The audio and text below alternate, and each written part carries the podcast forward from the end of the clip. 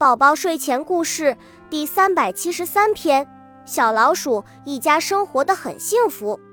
有一天，附近突然来了一只猫，它是老鼠家的敌人。一只小老鼠外出寻找食物，遇见了猫，小老鼠急忙逃跑，还是被猫捉在了手中。嘿嘿，我可以美餐一顿了。猫高兴地舔着舌头。小老鼠非常聪明。